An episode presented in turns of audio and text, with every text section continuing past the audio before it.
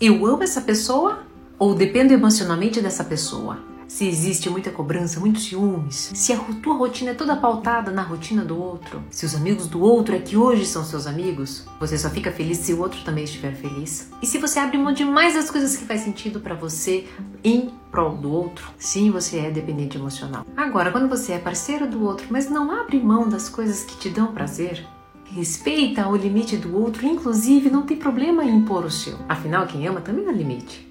E por fim, não existe excesso de cobrança porque sabe que amor é liberdade. Os dois estão ali porque querem e vão embora quando quiserem. Nesse sentido, é amor. Agora, para deixar de ser dependente emocional e saber amar, você terá que ter a coragem de ser você mesmo.